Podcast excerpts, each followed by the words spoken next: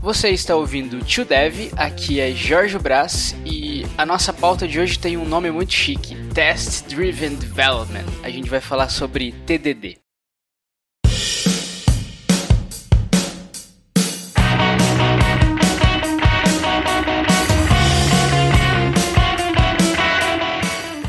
Estou aqui com Igor Faustino, o meu companheiro sempre presente.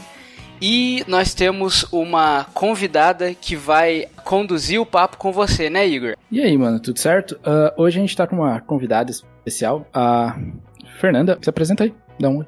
Gente, eu sou a Fer. Um prazer enorme estar aqui com vocês hoje. Já queria agradecer pelo convite e tenho certeza que a gente vai bater um papo bem legal hoje. Tá bom, Igor e Fer eu só quero falar uma coisa. Eu terminei o meu código, só falta testar. Só algum, falta testar. Algum comentário? Quer dizer que você tem ainda mais três dias de trabalho. É basicamente isso. Depois dos meus três dias na minha tarefa desenvolvendo, só falta testar, mano. Como eu tenho o dobro, uh, ou como eu só fiz metade do trabalho. Então, isso na verdade é, é legal que você puxou essa piadinha. Um pouco sem graça, mas Uh, é legal que você falou, porque a galera acha que quando tu faz escreve teste, tu, tu tá perdendo tempo, né? Então eles fazem tudo de uma vez e depois preferem gastar um tempo no final pra, pra fazer tudo, né? Pra fazer todos os testes. Se fizer teste, né? Muita gente nem escreve teste hoje em dia. Mas, assim, na verdade, quando tu escreve os testes, tu consegue desenvolver muito mais fácil, sabe? E muito mais rápido. E eu acho bacana, a gente vai discutir um pouquinho mais sobre isso. Eu sou bem noob no assunto. Uh, o Igor e a Fer que são é, experts aqui, então eu tô, eu tô aqui para fazer as perguntas e matar as, a, curiosidade. Mas eu comecei a ler é, superficialmente sobre TDD e não é a primeira vez que, que a gente usa essa expressão, né? É, driven development. Nesse caso a gente está dizendo que a gente vai direcionar a atenção da escrita do código para algo em si, nesse caso o teste. E pelo que eu li superficialmente, é exatamente isso. Você não vai escrever o teste para depois, uh, não vai escrever o programa para depois pensar no teste. Você escreve o programa já sabendo como você vai testar ele e escreve ele pensando em, em como passar no teste. Então é de fato uh, o, o teste é o o elemento central, né? E eu achei isso muito interessante. Falei besteira? Não, tá, tá certíssimo. É que uma visão, às vezes, errada que as pessoas têm é que o teste é como se fosse um código secundário, assim, né? Tipo, apenas auxiliar. Mas na verdade ele é tão importante quanto o código do sistema, né? De produção. Faz parte também, é um código primário. Por quê? Porque sem os testes, tu acaba ficando sem confiança do teu código, do que, que tu tá integrando. Tipo, se teu código faz o que tu espera se o código respeita as coisas que tu esperava que ele fizesse. E quando tu faz alguma alteração, se tu tem os testes, também tu vai ter muito, vai ter bem mais segurança que aquela alteração que tu fez não vai quebrar nada e teu, teu código vai continuar funcionando como antes.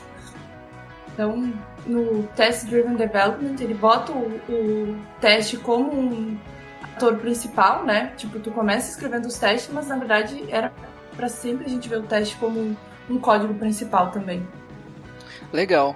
Uh, uma coisa que eu fiquei pensando enquanto lia é. Eu sei que em várias empresas, em muitas empresas, existem uh, squads, squads só de teste, certo? Existem programadores que na verdade são testadores do que outro, os outros fizeram. Uh, aí nesse contexto eu queria saber de vocês como que o TDD entra. Se o TDD é como, por exemplo, uma dockerização, que é um conceito de DevOps, mas que cada vez mais desenvolvedores, é, independente da tecnologia ou do sistema, começam a dar mais atenção e não só é, a parte de DevOps. O TDD é assim também? Está entrando é, na cultura da empresa todos os desenvolvedores de um time, independente do time, é, prestam mais atenção a isso antes, até mesmo antes de ir para testes de fato? Cara, eu acho que deveria. Eu não acho que tá assim em todas as empresas. E principalmente no Brasil, tem muita empresa que não, usa, não faz teste. É, até por questão de pessoas, né? A galera acha que tem esse pensamento que fazer o teste vai atrasar, vai demorar pra fazer entrega. Mas deveria, né? Porque quando você está desenvolvendo, você vai testar o seu projeto de, de um jeito ou de outro. Mas você não está escrevendo um teste automatizado que vai que vai fazer para você.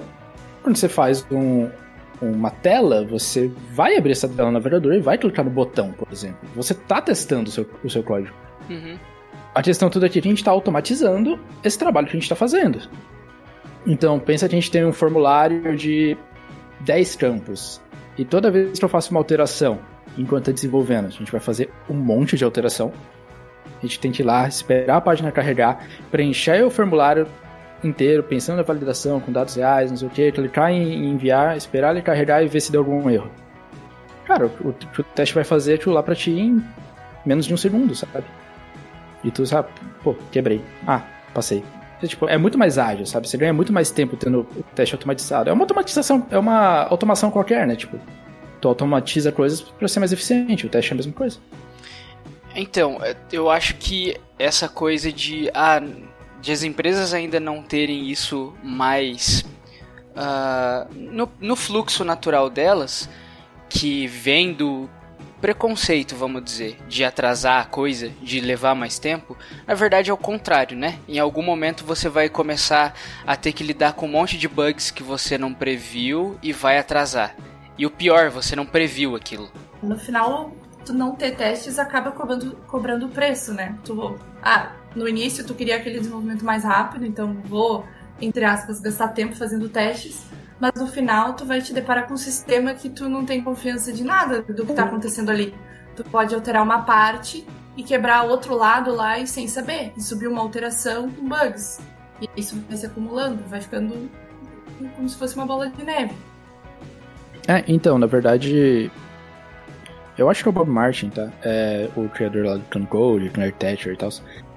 Ele tem uma frase que é o único jeito de você ir rápido é você ir bem. E é justamente isso, tipo, quando você começa um projeto, beleza, você quer ir fazer as coisas muito rápidas e tal, você, você deixa pra lá questões de padrão de projeto, questão de teste, questão de arquitetura, e vai fazendo um, um go horse, né? Vai fazendo tudo que você precisa, vai jogando o código. Então vai ser muito produtivo, assim, por um mês, sabe? Mas ele tem um gráfico, né? Tipo, quanto mais o tempo desse projeto que não tem regras, que não tem garantia nenhuma, avança, menos a sua produtividade vai cair, vai chegar um ponto que vai ser melhor tu reescrever o projeto. Daí, cara, qual que é a produtividade, qual, o que, que a produtividade do começo te leva para isso? É. É, de fato. Outra coisa também bem importante, agora que eu me lembrei que tu falou de seguir padrões, né? manter o código organizado e limpo. Outro erro também que eu vejo bastante pessoal comentar tu escrever o teste como qualquer coisa também. Tipo, ah, o código eu vou lá, escrevo super lindão, sigo todos os padrões. O teste eu faço todo bagunçado, variáveis com nomes estranhos, funções com nomes estranhos. Uh, isso acaba prejudicando também, porque a pessoa pensa, ah, é só para testar aquela ali, aquela funcionalidade, não tem que ser um código bem escrito, porque eu não vou precisar ler e dar manutenção para aquilo.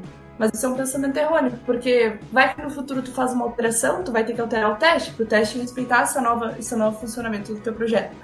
Tu tem testes bagunçados que tu não entende nem o que, que eles estão testando e nem como é que eles fazem para testar aquilo, tu vai acabar uma hora que tu vai ter que fazer uma grande alteração no teu projeto, em vez dos testes te ajudarem, né, te guiarem a fazer aquela alteração e manter o, o projeto funcionando, na verdade eles vão só te atrapalhar, porque vai quebrar todos os testes, tu não vai saber ajustar, o código tá uma bagunça e o, o time vai pensar, vamos nos livrar dos testes, porque eles só estão atrapalhando.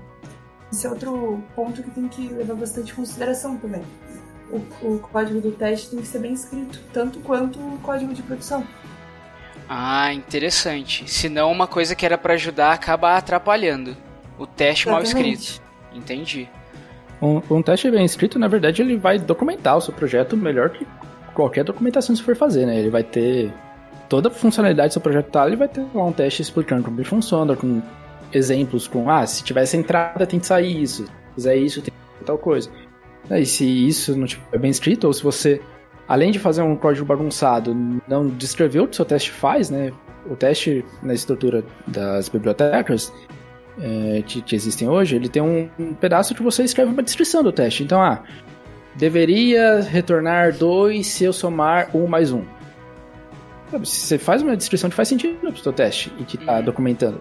E também é, é, importante quando tu alterar o teste, e quando 1 um mais 1 um, o seu sistema retornar 3, tem que alterar a descrição também, para ficar condigente né, com as coisas. E faz sentido um, um dev usar os testes criados por um outro dev se ele vai, eu sei lá, dar manutenção num sistema? Ou, ou isso mais atrapalha do que ajuda? É, como assim? Ah, imagina que você vai dar manutenção num código legado e esse código uh, já tem testes uh, escritos. Você reutilizaria os testes ou escreveria os seus próprios testes? Não, reutiliza. O você teste também garante que o próximo cara, que pode ser você ou não, não vai quebrar o que você fez, sabe? Ah, legal. Ele, ele é uma garantia. Outra coisa bem legal também, se tu for dar manutenção, às vezes tu lê o teste primeiro para ver o que, que aquele código faz. Aí tu tem um entendimento, assim, só de ler as descrições, como o Igor falou, do que, que são as entradas e as saídas daquele código que tu vai mexer. Então tu já mexe com mais confiança também. Ah, legal. Vocês acham que, por exemplo, a, a ajudaria na legibilidade, na, na, no, no entendimento mesmo de um código que você está colocando a mão agora? Pô, total. Total. Legal, legal. Inclusive, só fazer um parênteses aqui rapidão. É, muitas abordagens para você fazer mexer num sistema que é legado, que tu não sabe como fazer, é escrever testes para ele. Assim, você está tá mexendo num sistema que você nunca mexeu, tu não sabe como ele funciona, não tem teste nenhum. E tu precisa mexer em alguma coisa. Cara, escreve um teste, garante que o que está hoje funciona, e daí tu mexe. Ok, uh, uma outra dúvida que eu tenho, na verdade, essa é a curiosidade. Esses testes, eles vão ficar. Uh, eles fazem parte do meu projeto, certo? Eles vão ficar num uhum. módulo à parte no meu projeto. Tem um módulo de testes. Depende. Depende. Depende do padrão que tu tá seguindo, da linguagem que tu tá usando também. Cada hum. linguagem tem um padrão diferente. Ah, tá. Ok, entendi. Assim, Pessoalmente, eu não gosto de ter um módulo separado, tá? Eu gosto do teste ficar perto do código que ele tá testando, porque é fácil de achar. Pensando numa hierarquia de pasta, eu tô num código, sei lá, cinco pastas dentro do meu projeto e o teste tá em outro ramo da árvore e outras cinco pastas dentro. É muito longe, sabe? Entendi. Às vezes tu nem sabe que esse, que esse teste existe. Mas cada um pensa de um jeito, depende do, do padrão, da lib, da, da, do time, enfim. Tá. É, até agora, a gente falou sobre projetos que a gente está assumindo que são maiores, que tem uma equipe, um time inteiro de desenvolvimento, etc.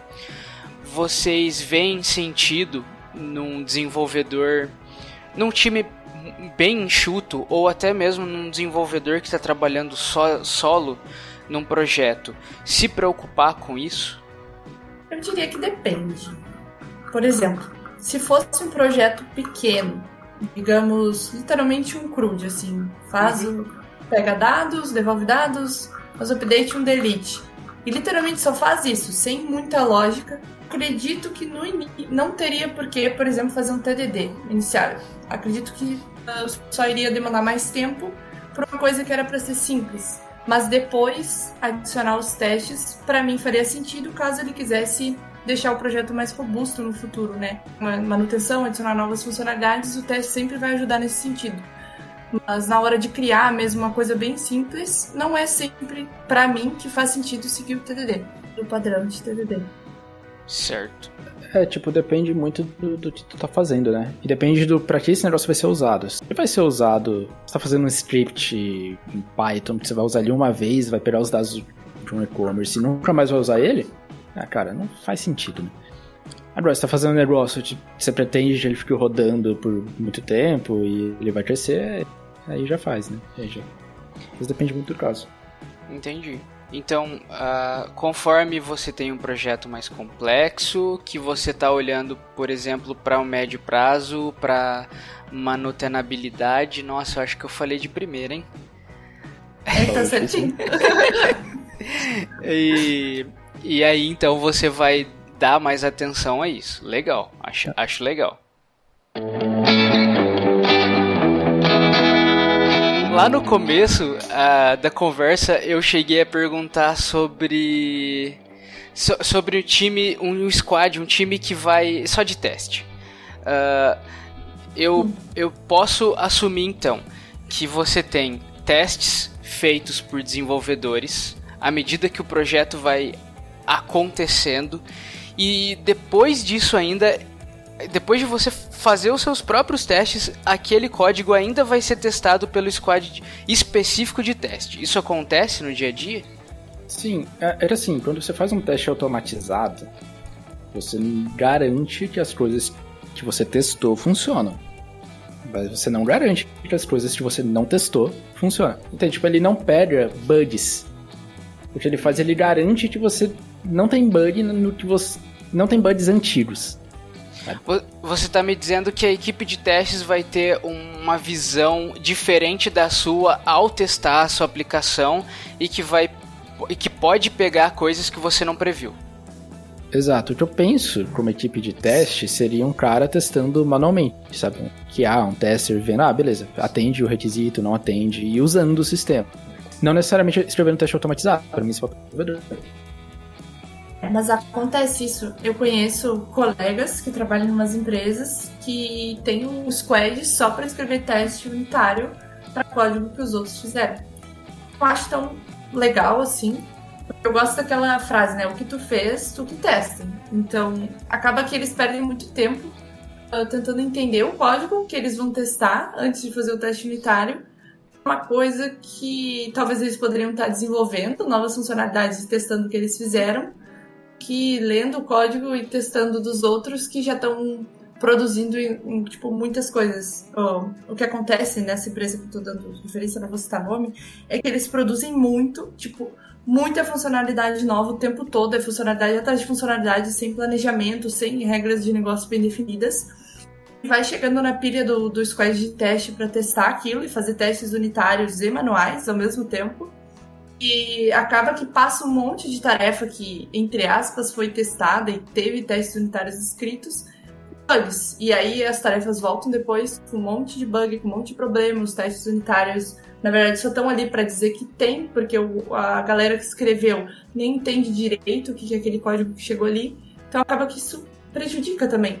Eu sou mais adepta da, do squad QA, sim, manual mesmo. Recebe uma tarefa já pronta, que já tem os testes unitários, com as regras de negócio bem descritas, a atividade bem descrita, a galera lê aquilo e beleza, isso aqui que esse código deve fazer, essa nova funcionalidade deve exercer, então eu vou lá e testo aquilo como se fosse um usuário.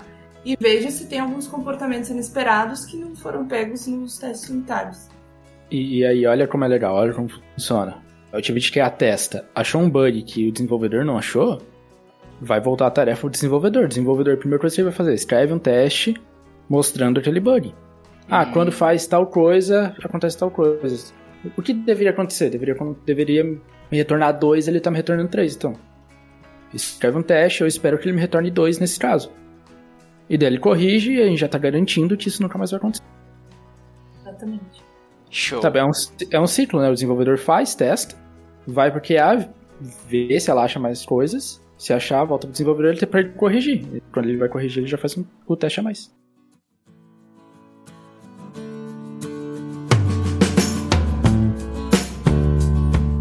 Agora, curiosidade minha aí. Rola, rola um pouquinho de, de orgulho aí dos devs que, que tem código sendo reprovado e volta, o tester fala, hum, isso aqui não tá tão bem escrito assim, ele, ele falhou nesse, nesse caso, nesse caso e nesse caso, dá uma olhada de novo.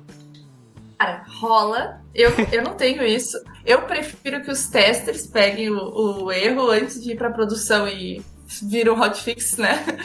Mas nessa empresa do meu colega, ele é tester, né? então por isso que eu sei, ele compartilha bastante das experiências. E ele já ouviu desaforo, assim, tipo, a galera, os desenvolvedores sendo bem grossos, quando ele dizia que tinha achado um problema, a galera dizendo, não, isso não é um problema, era esperado, não sei o quê, e querendo bater boca. E aí de ter que chamar o líder para resolver se aquilo era um problema ou não, se era bug ou não, porque a galera não gosta Caraca. de ver o código reprovado. É. É, gerenciar, gerenciar egos. TDD também é isso, né? Gerenciar egos. É. Muito melhor pegar o bug interno, internamente, do que orar na cliente, né? Aí é. que, que o ego que vai rolar. Aí que vai rolar um Git Blame. Quem que fez essa merda aqui? Ninguém tá ligando, né? Pelo amor de Deus. Caça as bruxas aí, ó. É. É o que Mas... há tanto mais é que pegar mesmo.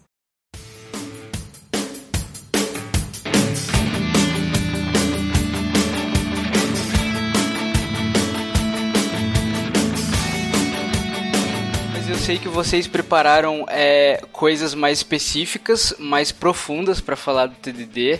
Ah, Igor, pode tocar, cara. Você você quer começar falando sobre padrões ou algo assim? Não, cara. Primeiro eu queria falar sobre TDD mesmo, porque a gente falou bastante sobre testes, mas o TDD ele é, um, é um, uma parte específica. Não é só você fazer testes. Ele é toda uma metodologia, ele precisa de, de disciplina para você fazer isso, sabe? É uma coisa muito mais complexa. E a ideia do TDD, que difere do que a gente estava necessariamente conversando aqui, é que no TDD você vai necessariamente escrever o teste antes. Antes de tu escrever o código de produção de verdade. E isso tu faz primeiro para você poder entender como a regra de negócio funciona e fazendo isso você consegue fazer um teste que é testável. Se tu escreve o código e fala, beleza, como que eu testo isso? Muitas vezes você não escreveu um, um código que é testável, sabe? E daí você vai ter vários problemas para testar, você vai ter que fazer um monte de mock, tu não vai conseguir testar de verdade o código escrevendo o teste depois. Que é o que o TDD tenta, tenta é, amenizar. Tá, legal. E você, você pode dar um, um ou até quantos exemplos você quiser sobre como aplicar tudo isso, afinal? Ou pelo menos quando, como começar a pensar e aplicar isso? Só deixa eu fazer um comentário antes, que eu acho que vai ser massa, daí juntando com o exemplo que o Igor vai dar. Tipo, o TDD, ele tem algumas, como se fossem leis a serem seguidas. Então, eu vou falar essas leis, e aí o, o Igor vai dando os exemplos, e vocês vão ver que vão conseguir entender onde é que essas leis se encaixam. Legal. É mais ou menos, é mais ou menos assim, tipo, tu vai escrever o teste de unidade, né, o teste unitário, antes do código de produção. Então tu vai começar escrevendo o teste, tu não tem nada. Tu só tem as regras de negócio e o que, que deve ser feito, né? Que o PO, te, o PO te passou, o teu líder te passou, alguém te passou o que deve ser feito, só tem aquilo. Aí, uh, uma primeira lei que tem assim no TDD, tipo, não se deve escrever código de produção até que se tenha criado um teste unitário que esteja falhando. Assim, então, vai começar a escrever o teste unitário, tu não vai ter nada para testar, tu só vai estar escrevendo o corpo do teste. É aquele teste vai falhar. Então é aí que tu começa a escrever o teste, o código de produção. Tu vai começar criando a tua classe, a tua função, o teu componente, que seja o que tu esteja testando no momento. Vai fazer aquele teste passar. Só que tu vai escrever uma micro parte, entendeu? Teu primeiro, a, teu teste só tá falhando porque não tem nada para testar. Então tu só vai declarar aquilo. Aí o teste vai passar. Então essa é a primeira lei. Tu não escreve código de produção até que um teste unitário esteja falhando. Outra lei também bem legal que o Igor também me ensinou é que tu não deve escrever mais código do que o necessário para fazer aquele teste falhar. Então, como assim? Seguindo para aquele exemplo ali.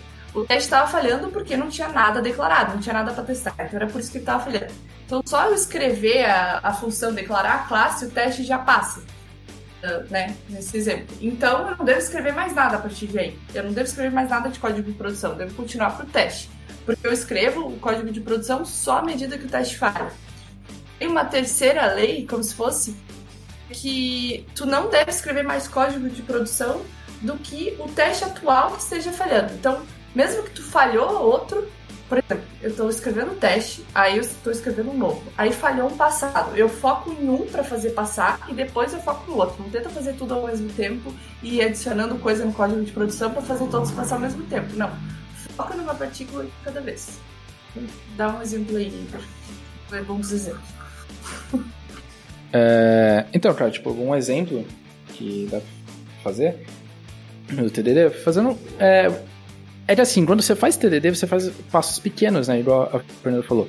Então, quando você tem uma regra de negócio bizarra, que fala, sei lá, quando a data for maior que hoje, ele tem que me retornar 2 por qualquer motivo, que é um código de um evento, sei lá. E, e daí você tem essa, essa header mais um header. Você vai escrever um teste. A data tem que me retornar 2 quando isso acontecer.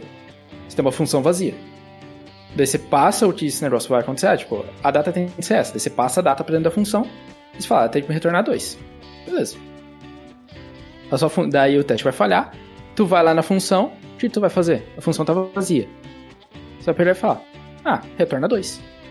Você não tem lógica nenhuma, porque você não tem teste pedindo para aquela lógica existir, sabe? E daí quando você retorna 2 de uma função, de novo, função vazia, a única coisa que ela tem é retornar 2. O que está acontecendo? O seu teste está passando. Você está falando, ah, quando você passar esse parâmetro, me retorna 2. Só que qual, qual que é o rolê? É que se você passar qualquer parâmetro nesse ponto, o seu código vai retornar 2. Então o seu código não está pronto. Se o seu código se parece que não está pronto, significa que falta teste. Se falta teste, o próximo passo, né, seguindo a, as leis, né, não se pode escrever código de produção sem ter um teste, eu vou escrever um novo teste. Pro teste, ah, se a data for hoje, eu quero que ele me retorne 1. E daí eu passo uma data de hoje, não é mais uma data futura, igual eu especifiquei no primeiro teste, e falo, o retorno disso aqui tem que ser 1. E, tipo, massa. Seu código vai falhar, o de cima vai continuar passando, porque você ainda tá marretando 2, né? Você ainda tá retornando 2 sempre. Só que agora o seu próximo teste, ele pede para você ter uma lógica na sua função. Daí você vai lá na sua função e vai, ah, beleza, se a data for hoje, retorna 1. Se não, retorna 2. Então você vai construindo é, linha a linha do seu, do, seu, do seu código baseada no teste. E, e assim, são coisas que você espera, né? Se você estiver se desenvolvendo, mesmo, o que você ia fazer? Você, ah, tem que me retornar dois. Você ia salvar o arquivo e executar, meu dois. Daí você ia adicionar nova, nova condição lá, ah, tem que retornar um. Daí você ia lá, executar, ah, beleza, retornou um. De novo, você está fazendo é, é, automatizando isso. Só que o fato de você pensar no teste antes faz você pensar em coisas de é, mais alto nível, né? De como você vai usar aquele código. Então te deixa você poder pensar em como você está interagindo, quais são os parâmetros, qual é o tipo do retorno, qual é o nome que você está dando para a função antes de você ter ela, sabe? É, é tipo um passo para você pensar. Tu, obviamente, antes de programar qualquer coisa, tu precisa pensar, precisa entender o problema. A diferença no TDD é quando você entende o problema, você escreve um teste para fazer ele.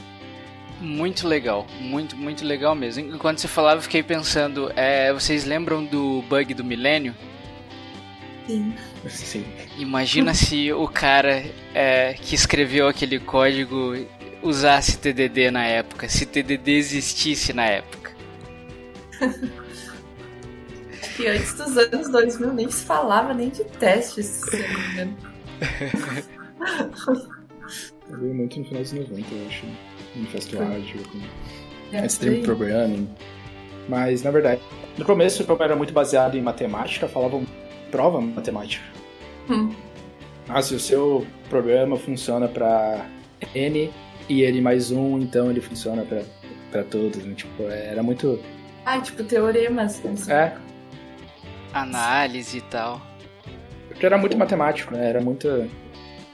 As coisas que eu fazia no programa era cálculos, eram. Uhum. Calcular míssil, né? Trajetória de míssil. É, eu acho que tem algumas coisas que você vai fazer que é intrinsecamente dependente de testes, né? Como assim? Ah, tem, tem coisas que. É, é, eu, não, eu não sei pensar no exemplo muito. É porque eu acho que é muito específico, mas eu acho que tem coisas que. A gente testa tudo, é claro, de, uma forma ruim ou boa. Mas eu fico pensando que tem coisas que dependem mais de teste do que outras. É, não que seja uma coisa boa. Talvez o que você esteja fazendo é programando por coincidência. É, existem partes mais críticas no sistema que tu vai testar mais, né? Tipo, você tá fazendo uma função que faz um pagamento. Cara, eu espero que essa função tenha mais teste que uma função que, que formatam dados. tipo, não que você não tenha o teu teste da outra função, mas é que a outra é claramente mais complexa e claramente mais é. importante E claramente, se tiver quebrado, alguém vai ter um problema. E outra, você tem um. O seu universo de, de cenários é muito maior, né? Sim. As coisas que você tem que considerar para testar são, são mais numerosas. Hum. E, e assim, quando tu faz testes, não é qualquer sistema que te deixa fazer um teste bem feito, sabe? E ah, é? Quando tu... É porque você precisa para testar. Assim, existem três tipos de teste, tá? Existem testes unitários, que testam um componente de forma isolada, tipo, você só tá testando esse componente sem ele interagir com nada. Tá. Existem testes de interação, que você testa é, os, como os componentes se interagem entre si. Então, nesse caso, você já tem é, uma interação, né? Você não está mais testando de forma isolada alguma coisa.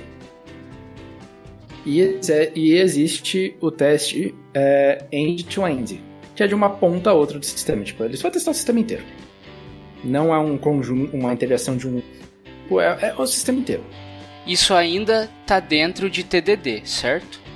Isso já está dentro de teste, um escopo mais geral. Tá. Você pode ter esse, todos esses tipos de teste é, sem estar tá fazendo TDD. É, ok. O recomendado aqui seria você começar com o unitário, partir para os módulos depois o end-to-end? É, tipo, tem uma pirâmide de testes, né? Tipo, de, ah, que mostra tá. as quantidades de testes. É, idealmente, tu precisa ter muito mais teste unitário do que tu tem de end-to-end, -end, porque end-to-end, -end, como você está testando de uma ponta a outra, sem mocar nada, né? O sistema real. Primeiro que ele é um teste vai demorar mais, porque você tá fazendo uma requisição, pensando no servidor, né? Você tá fazendo uma requisição, tá batendo no banco de dados, tu tá esperando ele chamar uma page terceiro, tipo, vai, vai ser é, um vai demorar, ele não vai ser tá rápido. E você vai fazer, e você vai fazer isso no final, ou, ou esse teste teria que estar tá pronto teoricamente, pelo menos, no início do projeto? Não, não, esse, esse tu pode fazer pro final. Tá. Porque se depois você terminou, ah, beleza, tudo que está funcionando. Mas isso mais é... sistema é o usuário, né? Como se fosse usando todo o sistema. Exato, exato. É... Então, esse teste, obviamente, precisa ter menos do que o unitário. Só que a questão, a questão do unitário é, é um teste isolado.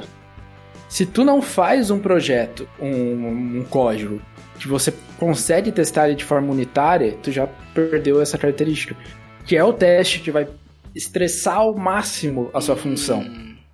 Porque é ele que consegue, que vai conseguir simular erros, é ele que vai conseguir é, fazer coisas que você não vai conseguir testar de verdade, sabe?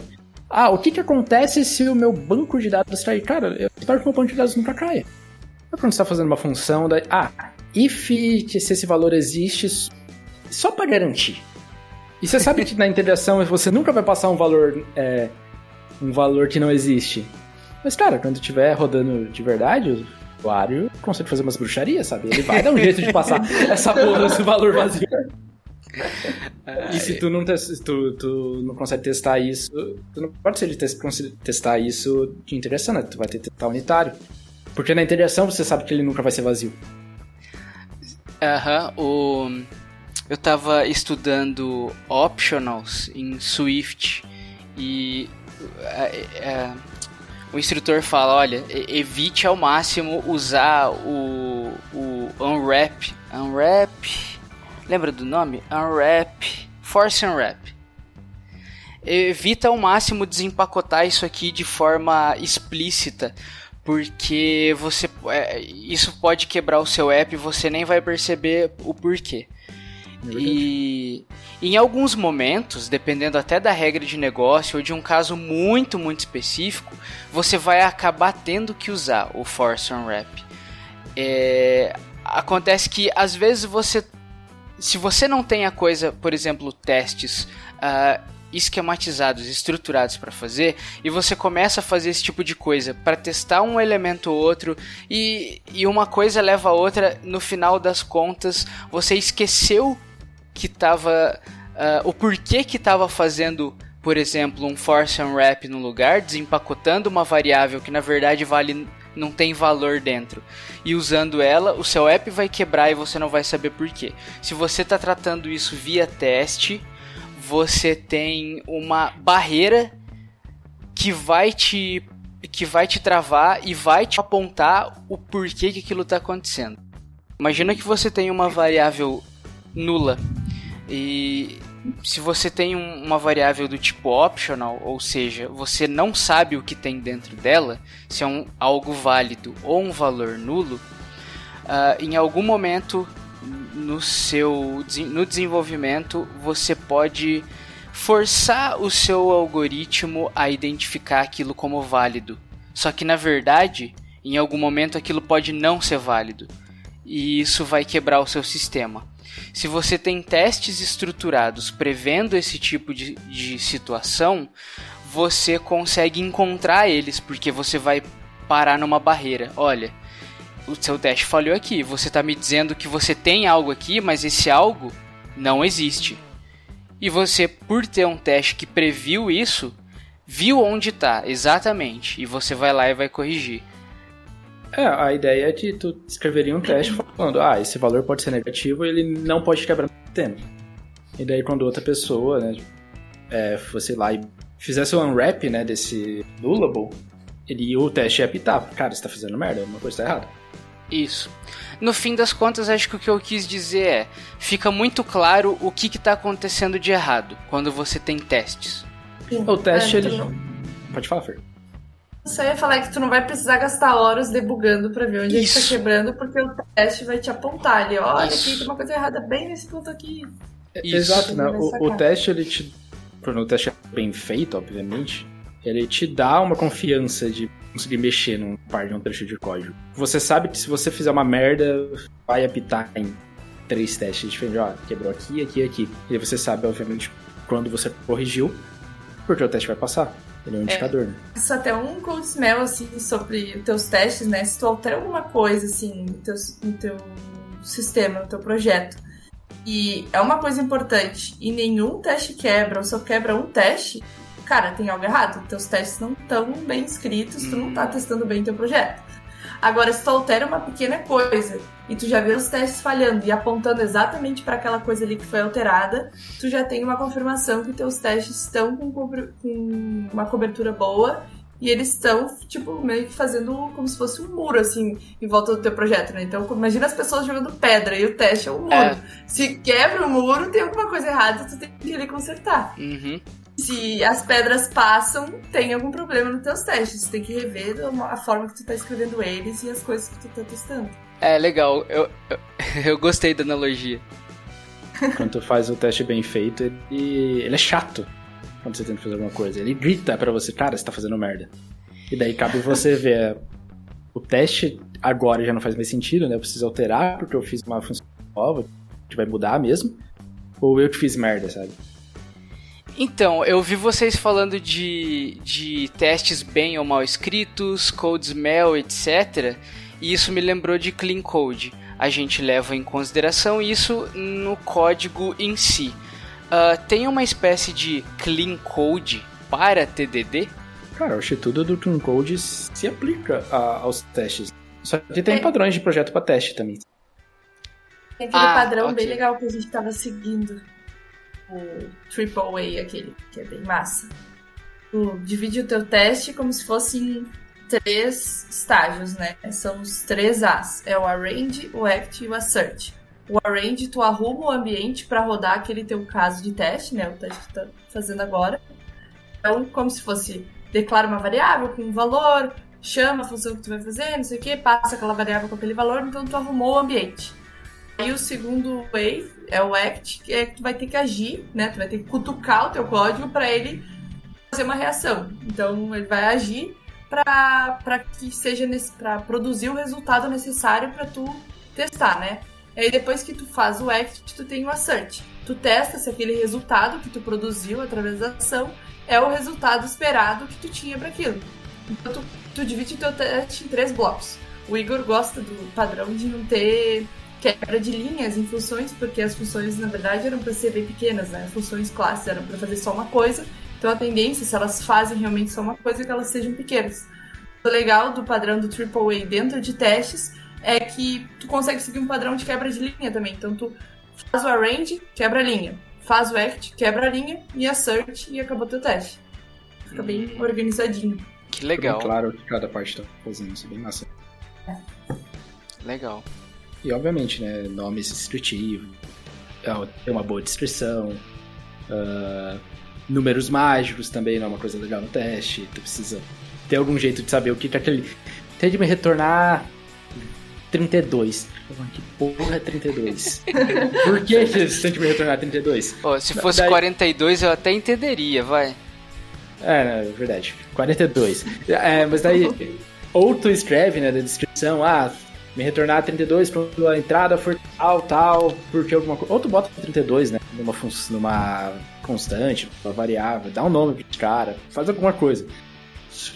A, a ideia do seu teste outra pessoa tem que ler depois e tem que entender. É bom também evitar efeito colateral dentro do teste. Tipo, evitar que o teu teste interfira nos outros testes de fora. Tenta deixar eles bem desacoplados, assim. Ah, mas eles declaram sempre a mesma coisa. Por que, que eu não posso declarar lá em cima e usar o mesmo para todos? Cara, não. É, efeito colateral é um code smell que o teu código pode estar fazendo coisas que tu não esperava. Aí ele produz o resultado que tu quer, né? Tá passando, mas na verdade ele não tá fazendo o que tu queria que fizesse. Ele tá fazendo outras coisas ali causadas pelo efeito colateral, pela interação dos testes.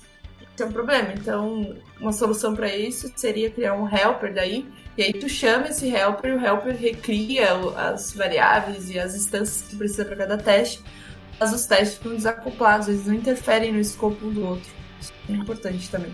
Tem uma coisa que chama é, first, né? F-I-R-S-T, que é tipo solid, só que é, é para teste. Então é um acrônimo. Por que, que ele diz? Ele diz que um teste ele precisa ser rápido, né? Precisa ser fast, né? O F a primeira parte. Então ele, você precisa apertar para rodar o teste, ele tem que rodar rápido. Por que isso tem que acontecer? Porque enquanto tu tá desenvolvendo, tu quer rodar o teste cada vez que salvar um arquivo. Pra cada, cara, cada 10 segundos você vai estar rodando esses testes. Se eles demorarem 10 minutos para rodar, tipo, tu não vai, você não vai rodar o teste, né? Então quanto mais rápido ele for, mais vezes você vai precisar rodar. É, daí a próxima letra, I. Independent. O seu teste ele tem que ser independente. Ele não pode estar tá impactando no teste do outro. Por quê? Porque você pode, dependendo do que você quer fazer, você quer isolar esse teste. Eu estou mexendo nessa funcionalidade que está sendo por esse cara, eu quero rodar só esse cara. E você consegue fazer isso, né? Usando. Você consegue falar, eu só quero rodar esse teste. E se esse teste está dependendo de um outro cara fazer alguma coisa, já vai falhar. Próxima letra, R. Repeatable. O seu teste ele precisa ser fácil de ser repetido. Toda vez que você executar esse teste, ele tem que dar o mesmo resultado. Ele não pode. É, ah, hoje ele passa, amanhã ele não passa. Isso não é um teste que faz sentido ter. Justamente porque o teste tem que passar confiança. E se ele quebra por fatores aleatórios, é, não tem confiança nenhuma. O S do é um bem interessante que é o self-validation. Quer dizer, o teste ele precisa se auto-validar. Você não pode no seu teste, por exemplo, sei lá, eu tô calculando um resultado e no final eu printo o meu resultado. Não, cara, ele tem que me, me dar true ou false se o teste passou ou não. Porque se ele só tá me dando o resultado, eu manualmente tenho que falar, ah, ele me devolveu 40, 42 é o resultado. Porque... Não, eu tava esperando 32. Puta, tá errado. Eu tenho esse tempo de ir lá ver, analisar a saída dele e falar, tá certo ou tá errado. Então o self-validation é tipo, cara, me na hora se, tá, se, tá, se passou, se não passou, eu não quero ter trabalho. É, as libs, inclusive, ficam verdinho, vermelhinho. Jogam na sua cara se tá certo ou se tá errado. E por último, né, é o T, que é o timely. Que, quer dizer, que aí já puxa bem pro TDD, que, é, que quer dizer que o, o teste ele tem que ser escrito antes do código. É só pra fechar o acronym. Muito massa, não conhecia esse, esse padrão aí de first. É, eu, eu achei legal. É, uma coisa que eu percebi e, e pensando faz todo sentido, porque você cria os testes e você precisa fazer o seu código passar nos testes. Uh, a gente naturalmente, uh, inconsciente, tem vieses, certo? A gente vai.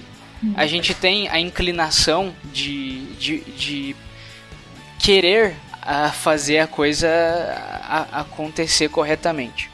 E o que, você, o que vocês descreveram, muito do que vocês descreveram, é exatamente formas de você mesmo tentar limitar os vieses que você tem ao criar testes e a, e a implementar.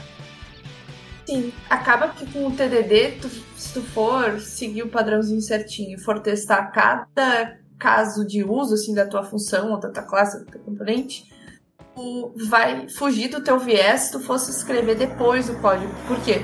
Porque muitas vezes já aconteceu comigo, e eu já vi acontecer com meus colegas também, fazendo alguns projetos juntos. E, tipo, depois, tu deixa para escrever o código depois, tu pensa assim: ah, não, eu só vou testar isso e isso, porque isso é o mais importante. Então, tu já vai com viés da forma de testar aquele código já, já, já sabe que aquilo vai passar, porque tu já, já viu a interface, já, já mexeu, ou se é uma page, já fez uma requisição, já testou. Então, tu vai, tu faz quase um true igual a true. Mas quando tu vai fazendo com TDD, partezinha por partezinha, tu vai como se fosse tapando os buracos, né? Tá, tipo, impedindo que, que tenha a possibilidade de nascerem bugs ali no meio. Aí se tu deixa para fazer depois, seguindo só o teu viés de pensamento, que aquela parte é mais importante, eu só vou testar aquela parte. A outra parte não importa tanto, não tem erro ali, é simples, não precisa testar. Tu acaba te auto prejudicando seguindo o teu, o teu viés, né? Tu te prejudica porque tu te ilude que teu teste tá, teu código tá testado que ele tem uma cobertura boa, mas na verdade não. Tu só testou o que tu já sabia que funcionaria. É muito fácil tu não testar o caminho triste, né? Tu só testar o caminho feliz. É. é. Eu, eu acho que é uma coisa que acontece é pelo próprio processo de aprender a programar. No começo, o que você faz é escrever um teste, entre aspas, tá? é, que o seu código vai passar. Ou seja, você praticamente só testa o, o acerto. E se mesmo ele não, só ele não passar, aí você vai ter que mudar algo. Você não prevê nada além do, do melhor caso.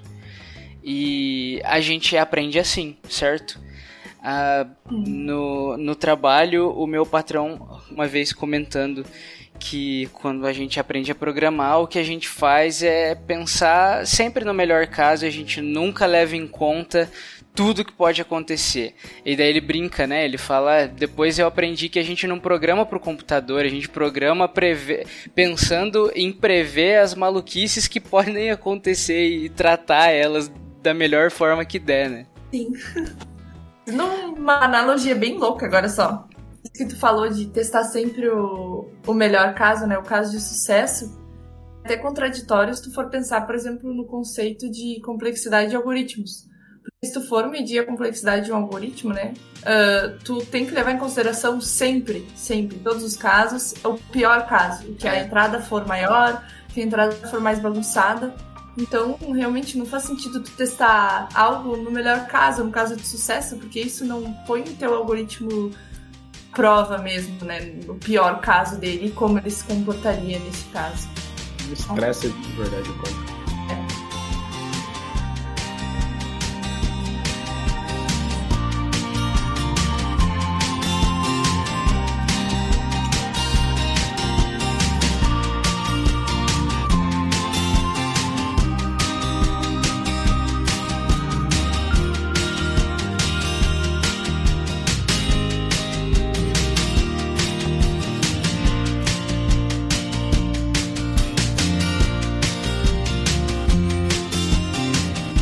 Legal, pessoal. É... Para finalizar, a gente falou dos conceitos, vocês deram exemplos, fizeram analogias. Eu que sou noob, é, deu para ter com certeza uma visão bem, não só uma boa visão, mas eu fiquei com vontade de aprender. E é sobre isso que eu queria que vocês falassem. Imagina agora que além de mim, outras pessoas que estão ouvindo vocês ficaram empolgados com a coisa e querem começar a estudar TDD. E talvez eles não vão ter a oportunidade no começo de aplicar isso num projeto maior, mas eles querem praticar. Que dicas vocês dão? Cara, eu acho que para tu começar a aprender TDD, a primeira coisa que tu tem que fazer é uh, aprender testes, né? Porque TDD, no fim do dia, é uma metodologia para você escrever testes melhores. Mas tu precisa saber escrever testes. Tu não pode. É, é, vai ser difícil você escrever um teste antes de fazer o código se você nem sabe como, qual a estrutura de um teste, como o teste funciona. Uhum. E, e, daí é, é, o básico né, das coisas, né? Vai fazer projeto pessoal, vai, vai ler documentação, vai estudar você sozinho no ambiente, tu pode errar, né? não, não deixa para estudar trabalhando é, ou num, num, projeto de faculdade, assim, importante. Você tem, eu tenho que entregar amanhã, eu vou começar a fazer, eu nunca fiz teste na minha vida, cara, você não vai entregar esse negócio, vai demorar muito tempo. Então deixa pra você estudar, ah, eu tenho um projeto de faculdade, tem algumas semanas, beleza, dá tempo de eu estudar, dá tempo de entender, mas preciso entregar um negócio pra... Não. Então, tipo, testa num, num ambiente de boa, que tu consegue ter o tempo de aprender. E faz o teste depois primeiro, sabe? E conforme você vai pegando Stone, tu vai ter, ah, pô, já sei como se faz um teste, então vamos tentar fazer um teste no começo. É massa, Legal. tipo, pegar um projetinho que tu já fez, tenta pegar o um menor assim que tu já fez. Começa por um pequeno, que vão ter menos casos de teste para tu fazer, né? Aí tu pega aquele projeto que já tá pronto, então agora tu não vai focar no desenvolvimento, tu vai focar em aprender o teste. Aí dá uma revisada naquele projeto, se faz tempo que tu fez ou não. Tenta lembrar qual era o teu objetivo, o que, que tu esperava, né, das funcionalidades daquele projeto. Anota, né? Eu acho massa ter bem anotadinho ali, tipo, ah, esse projeto tem que fazer tal coisa, tal coisa. Eu clico no botão fazer isso. Tenta pegar um projeto bem simples para começar. Aí tu vai escrevendo os testes para aqueles casos ali que tu definiu. Aí tu vai ver que a coisa vai fluindo. Tu vai, primeiro vai ter que aprender uma sintaxe, né? Se tu for usar uma biblioteca para te auxiliar nos testes sempre tem essa barreira da sintaxe, do código, mas depois que tu pegar isso, tu vai pegando também a fluência ali de como escrever o teste, como fazer para testar aquele caso específico, como fazer o, o arrange das coisas, como fazer o meu código agir, como pegar esse resultado. As coisas vão fluindo. Legal, legal. Ah, com essas dicas, agora só falta usar TDD é, com Vim né, Igor? Você quer me ensinar Cara, TDD e eu te ensino Vim? Cara, eu vou te falar que eu fiquei na vontade de aprender Vim esses tempos. É? Ela passou rápido quando eu ia curva, mas. mas não, eu, não, eu, não tô, eu não tô zoando, não. Realmente pensei, cara, eu acho que eu deveria aprender Vim. Eu pensei assim por uns 10 segundos e descartei a ideia, mas eu pensei. Entendi. Foi um lá. Eu vi, é, eu vi um cara usando é, não era o Vim exatamente, era um outro Vim lá, escrito em, em, uma outra linguagem. Mas era o Vim, sabe? Ele só era um pouco mais bonitinho e tal. Eu falei, cara, esse negócio parece ser útil, sabe? E parece eu tô, eu tô começando a, a, a, achar legal a ideia dos atalhos dele. De você mexer na, na setinha ali no. É o que? JKLI? Seria equivalente a setinha do, do HJKL. HJKL, isso aí. Uhum. Então, eu tô começando a achar interessante essa ideia. Interessante. Eu, eu, Fer, eu, eu comecei a usar Vim há, sei lá, pouco mais de um ano. E eu tô tentando é, evangelizar o Igor. Cara, assim, eu, eu acho que tu vai acabar conseguindo, cara. Eu acho que eu vou acabar. Eu, eu uso o Vim, né? Tipo, não é como se eu não usasse. Eu não uso de verdade ele. Né? Não, você não usa o Vim, você sabe entrar, escrever e sair. Isso não é usar o Vim. É por meu caso de uso. Um tempo atrás eu nem sabia sair do vinho. O Igor que me ensinou como sair, lembra? Que eu não sabia sair do Verdade. Você fechava o terminal, não fechava? Eu fechava o terminal. Igor, eu tô tentando ensinar as pessoas a entrar no vinho e você tá ensinando elas a sair? Meu Deus. Meu Deus. O terminal era muito engraçado. Eu não sabia sair, eu. Ah, eu vou fechar esse negócio aqui, né? Que quando eu abro de novo aí já sumiu. é a melhor forma de sair do vinho, na verdade. É válido, é válido. A gênia nunca tinha buscado nem no Google, tipo, como sair, né? É a coisa mais fácil que tem, né? Que tem que fazer. Oh, a... Não, não, não, pera, não é a coisa mais fácil que tem sair do vinho. É sim, não, tem um monte de Google. forma de sair do vinho, mano. Mas assim, se você abre o vinho, a primeira coisa você saía dois pontos que ele te fala. É verdade, verdade. É o único, é o único programa na vida. Você abre, a primeira informação que ele tem é como sair dele. É, ele, ele tem consciência de que é difícil sair dele. Melhorar a usabilidade não, né? Mano, você. Eu, eu não vou falar nada, eu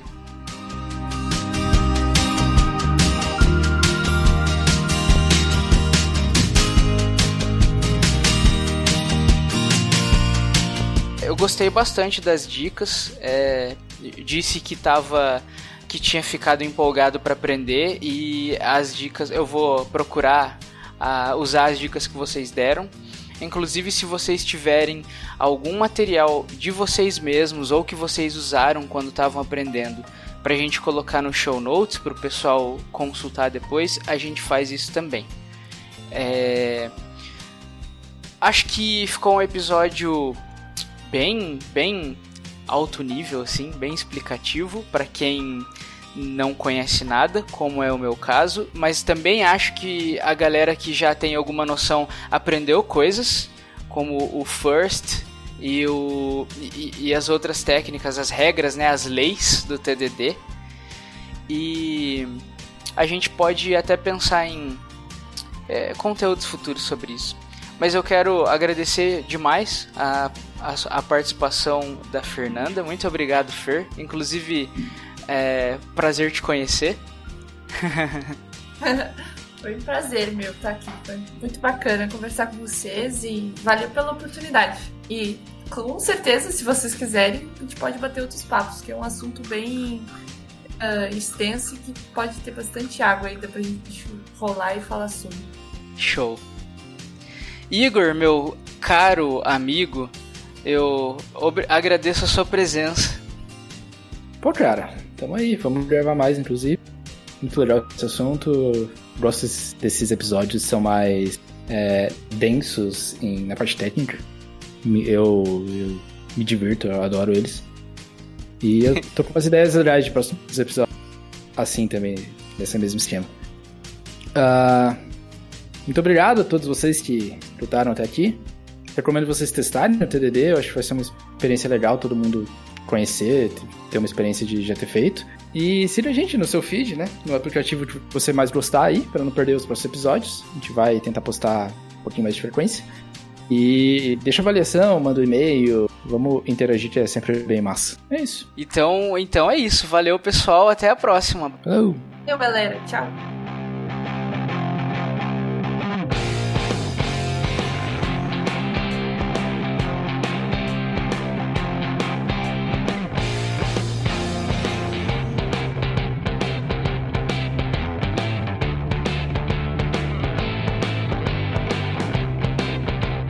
Olha, vocês são ótimos professores de, de TDD, viu?